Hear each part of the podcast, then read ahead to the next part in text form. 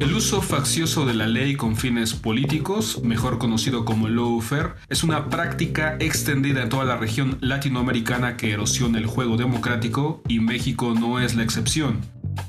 No son pocos los desafíos que enfrentan las nuevas generaciones, los más jóvenes de nuestros días. El malestar y la desesperanza se expanden rápidamente como el virus, el futuro es una gran incógnita y la situación global es turbia y no mejora. Muy a menudo se afirma que las niñas maduran mucho más rápido que los niños, una percepción común, un estereotipo social dentro de las sociedades patriarcales y desde luego una percepción cuestionable desde un punto de vista contemporáneo y crítico.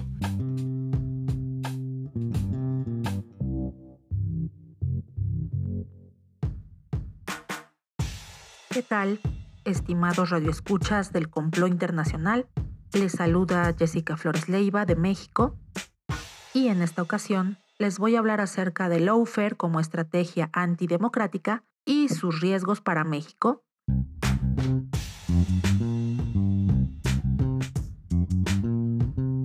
La historia de la democracia en América Latina ha estado llena de sangre, sudor y lágrimas. Miles de personas en esta región dieron su vida para que la apertura democrática fuera posible.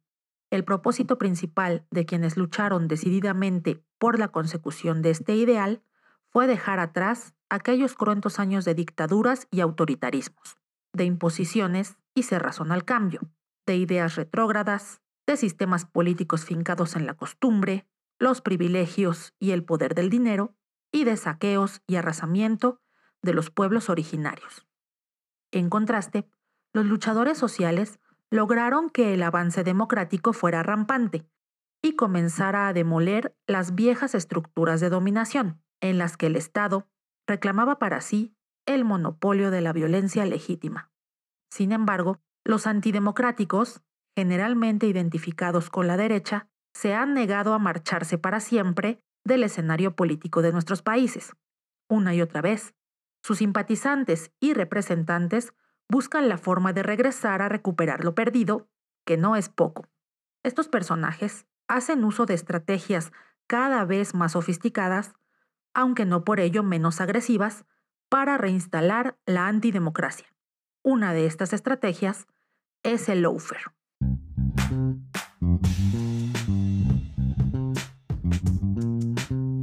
Etimológicamente, el lawfare proviene de dos palabras inglesas, law que significa ley, y fair, que significa guerra. Este término se utilizó por primera vez en el año 2001 por el general de división Charles J. Dunlap para referirse a los conflictos modernos que utilizan la aplicación o mala aplicación de las leyes como reemplazo de las guerras físicas. Es decir, el lawfare se refiere a guerras jurídicas, que en la praxis utilizan procedimientos legales con fines de persecución política. En este sentido, el exministro Raúl Zaffaroni ha señalado que esta práctica se ha vuelto cada vez más común en América Latina y se utiliza para descoyuntar a los sistemas electos democráticamente. Asimismo, en el Laufer se extralimitan los procedimientos para deponer a los presidentes.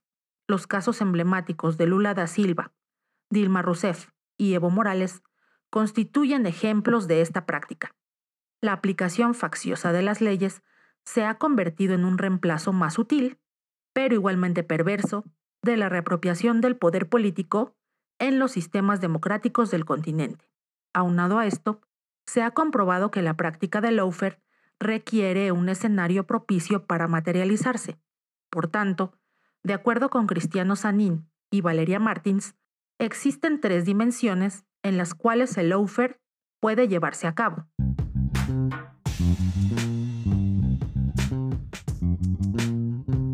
La dimensión geográfica, en la cual la lógica del lawfare se apega a la elección de jueces y tribunales que se encargan de llevar el proceso del acusado. La dimensión bélica, referente a la elección de los instrumentos legales para lograr el objetivo propuesto. Y por último, la dimensión contextual, que se refiere al entorno creado para utilizar las armas legales contra el enemigo elegido. En esta dimensión intervienen, por ejemplo, los medios de comunicación, que en ocasiones se erigen como enemigos poderosos, los cuales se encargan de alentar el clima de persecución y presunción de culpabilidad contra el personaje que es objeto del juicio. Con todo lo anterior, no resulta exagerado vaticinar una posible aplicación del lawfare en México.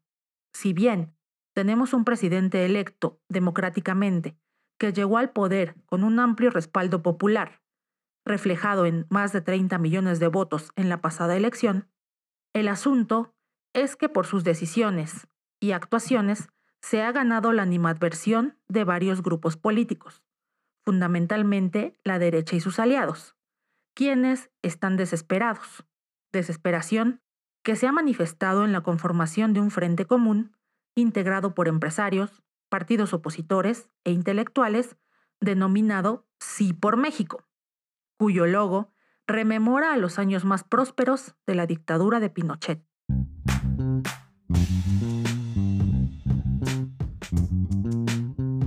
Sí por México representa el empecinamiento de estas élites por recuperar a toda costa los privilegios perdidos. Asimismo, el ataque sostenido de varios medios de comunicación que mienten deliberadamente y se encargan de inocular en la población el odio y rechazo al presidente, están generando las condiciones propicias para que se dé una regresión antidemocrática. Luego, los intentos de censura al gobierno por parte del Instituto Nacional Electoral, así como la disposición de Andrés Manuel López Obrador para la aplicación de consultas populares para decidir temas cruciales de la agenda pública y su impulso a mecanismos tales como la revocación de mandato y el juicio a los expresidentes, complican todavía más el panorama y parecen abrir la puerta de par en par a Laufer. Cabe recordar que el mismo presidente fue objeto de un desafuero en el año 2004 cuando era alcalde de la Ciudad de México y de un fraude electoral en el año 2006, cuando era candidato a la presidencia, con el propósito de impedir que llegara a ocupar el más alto cargo de la nación.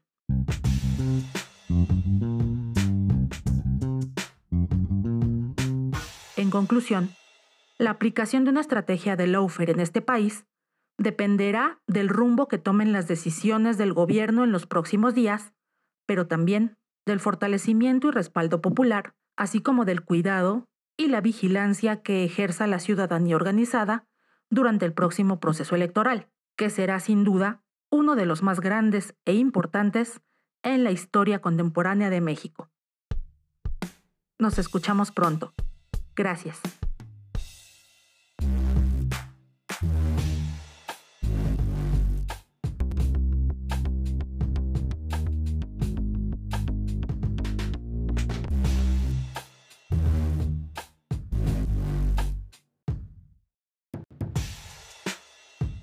Hola, buenas tardes, soy Batiste Higuera de Francia. ¿Qué tema para hoy? La juventud.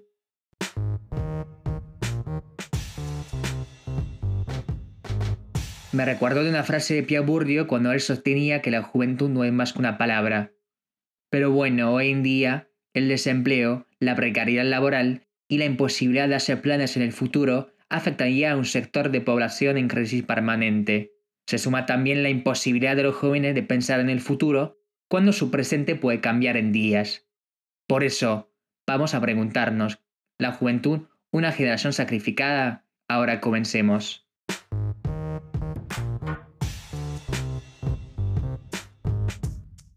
En estos tiempos convulsionados, inciertos, decimos que los jóvenes dan vueltas, deambulan continuamente, siguen el camino del porvenir sin encontrar la salida. Entre esperanzas y desesperanzas, ilusiones e incertidumbres, los jóvenes son uno de los colectivos más afectados por la pandemia y sus consecuencias. Con las heridas abiertas de la pasada crisis económica y financiera en 2008, que extendieron las mansiones a una generación perdida de jóvenes y una juventud sin futuro, la actual pandemia sombra hombras y luces para el porvenir de esta generación. Pero ¿qué pasa el sociólogo francés y profesor de ciencia política Louis Chauvel aseguraba que los nuevos pobres de hoy en día son los jóvenes. Precariedad, inestabilidad, pobreza y depresión, todo esto representa todas las desgracias que se le pegan a la generación Z, es decir, las personas nacidas entre 1997 y 2010. pobrecida juventud, en pérdida de reconocimiento de ánimo, sin saber qué hacer. Recordemos que las dificultades actuales de la pandemia no deben eclipsar el hecho de que antes del coronavirus, la situación laboral de la generación Z tampoco era idílica. Le voy a dar algunos ejemplos para que sea claro. Nos damos cuenta de la existencia de jóvenes que están condenados a vivir con sueldos precarios. No tienen un salario estable ni imprescindible a causa de la sobreabudencia de universitarios, lo que ha creado un número indeterminado de jóvenes frustrados y un profundo desánimo global. Pero no tengo que dramatizar, las condiciones de vida de ahora en su mayoría son mucho mejores que de la mayoría de los jóvenes en los años 50. Además, a causa del confinamiento estricto en la buena parte de los países, el aprendizaje de los adolescentes se ve interrumpido. Cuando en los casos más vulnerables, la tasa de abandono escolar podrían aumentar, agravando la desigualdad. Y los estudiantes que no pueden ir a la facultad, trabajando en casa, mirando las computadoras, sufriendo casi depresión por falta de relaciones sociales. Recordemos también las dificultades para entrar a un mercado de trabajo selectivo, maltusiano y desigual, cuando el paro juvenil vuelve a rozar el 20% en Francia, el 30% en España o en Italia.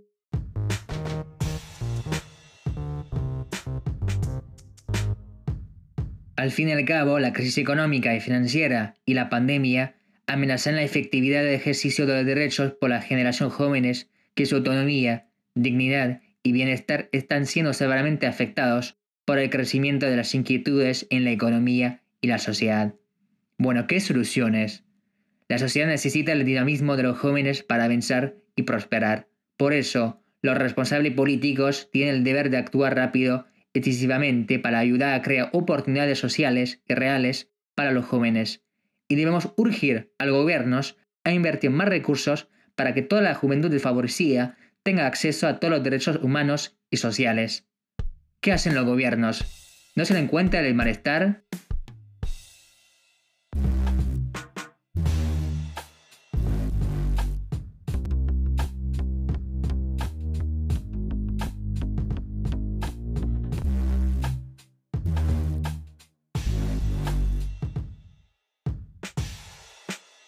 Hola, soy Katherine Granja. Esta vez les voy a hablar sobre la madurez social de las niñas y mujeres en las sociedades patriarcales.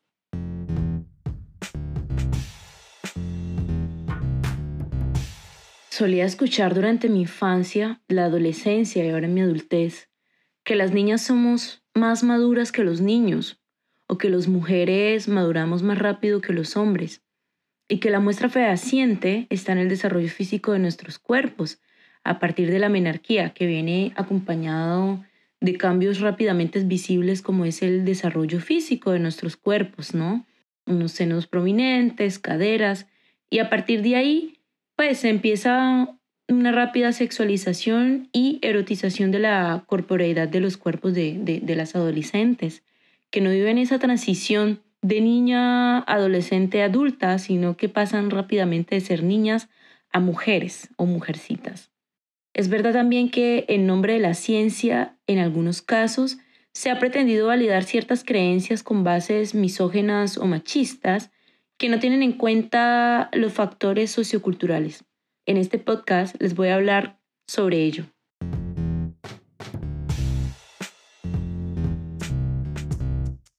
El sistema sexogénero en el que estamos inmersos determina los roles y los gustos en las actividades que deben ejercer desde muy temprana edad los niños y las niñas. A las niñas, por ejemplo, se les dan Barbies, muñecas para jugar a la madre, a la cocinita, a la casita y demás juegos relacionados con actividades del cuidado. En cambio, sabemos ¿no? que a los niños se les sociabiliza con juegos en los que exploran, se suben a los árboles, luchan contra otros niños, todo muy relacionado con el espacio público, actividades de movimiento, enfocados en lo productivo, jugar fútbol, etc. Pero bueno, a medida que van creciendo, las niñas, por ser futuras mujeres y supuestas futuras madres, les imponen también responsabilidades a más temprana edad, sobre todo aquellas orientadas a los cuidados, como vengo mencionando, ¿no? Como cuidar a los bebés, adultos enfermos, a los abuelos, a criar a sus hermanos, eh, son responsables de las tareas para buscar el agua, para cocinar, comprar alimentos, ser atractivas, ser limpias, obedientes, además de tener la responsabilidad escolar en muchos casos, ¿no? Y bueno, y a partir de, de esta menarquía, se les pide que deben cuidarse más, que deben darse a respetar, además de las responsabilidades que ya tienen en sus casas. Entonces, estas primeras experiencias en los espacios públicos las hace o nos hace ser conscientes sobre nuestros cuerpos. Es decir, en la época de la adolescencia se despierta el sentido de alerta, de protección para cuidarse del acoso sexual callejero, de los tocamientos no pedidos, de las miradas irlaxivas, de los mal llamados piropos. Realmente esta madurez de la cual muchas personas hablan, de madurez social, para mí es, es una madurez inducida, ¿no? Es, es fomentada por esta forma de socializarnos, basadas claramente en estos roles y estereotipos de género que rigen eh, nuestra sociedad patriarcal.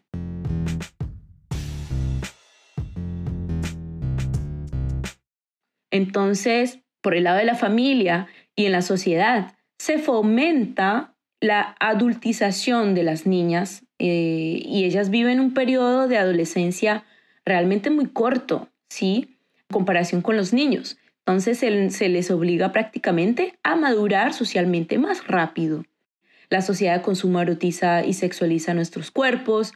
Por ejemplo, el rito de los 15 años muy celebrado en América Latina es prueba de ello. Las chicas a los 15 años pasan rápidamente a ser consideradas mujercitas, señoritas. A su vez, los chicos de esta edad siguen siendo niños o adolescentes. En contraste, a los hombres o a los niños se les exige menos, ocupan más rápido el espacio público, permanecen menos tiempo en casa en muchos casos, juegan al PlayStation también, no los involucran en tareas sobre cuidados. Pero bueno.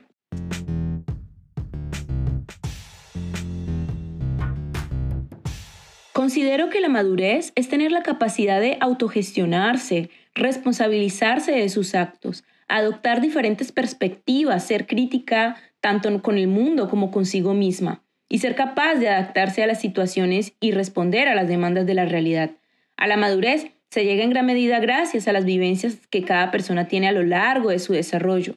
Y tal desarrollo depende también en gran medida de aspectos biológicos que lo permiten, pero este aspecto componente biológico es importante, pero no determinante.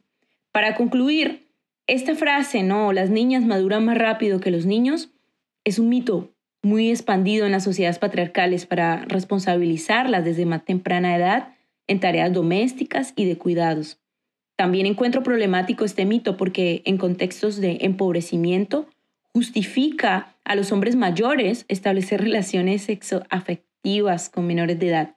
En conclusión, las mujeres no es que maduremos más rápido por cuestiones únicamente neuronales o biológicas, sino que nos cargan de responsabilidades desde más temprana edad. Por ello, juego la ecuación. A mayor responsabilidad, mayor madurez. Gracias por escucharnos y hasta la próxima.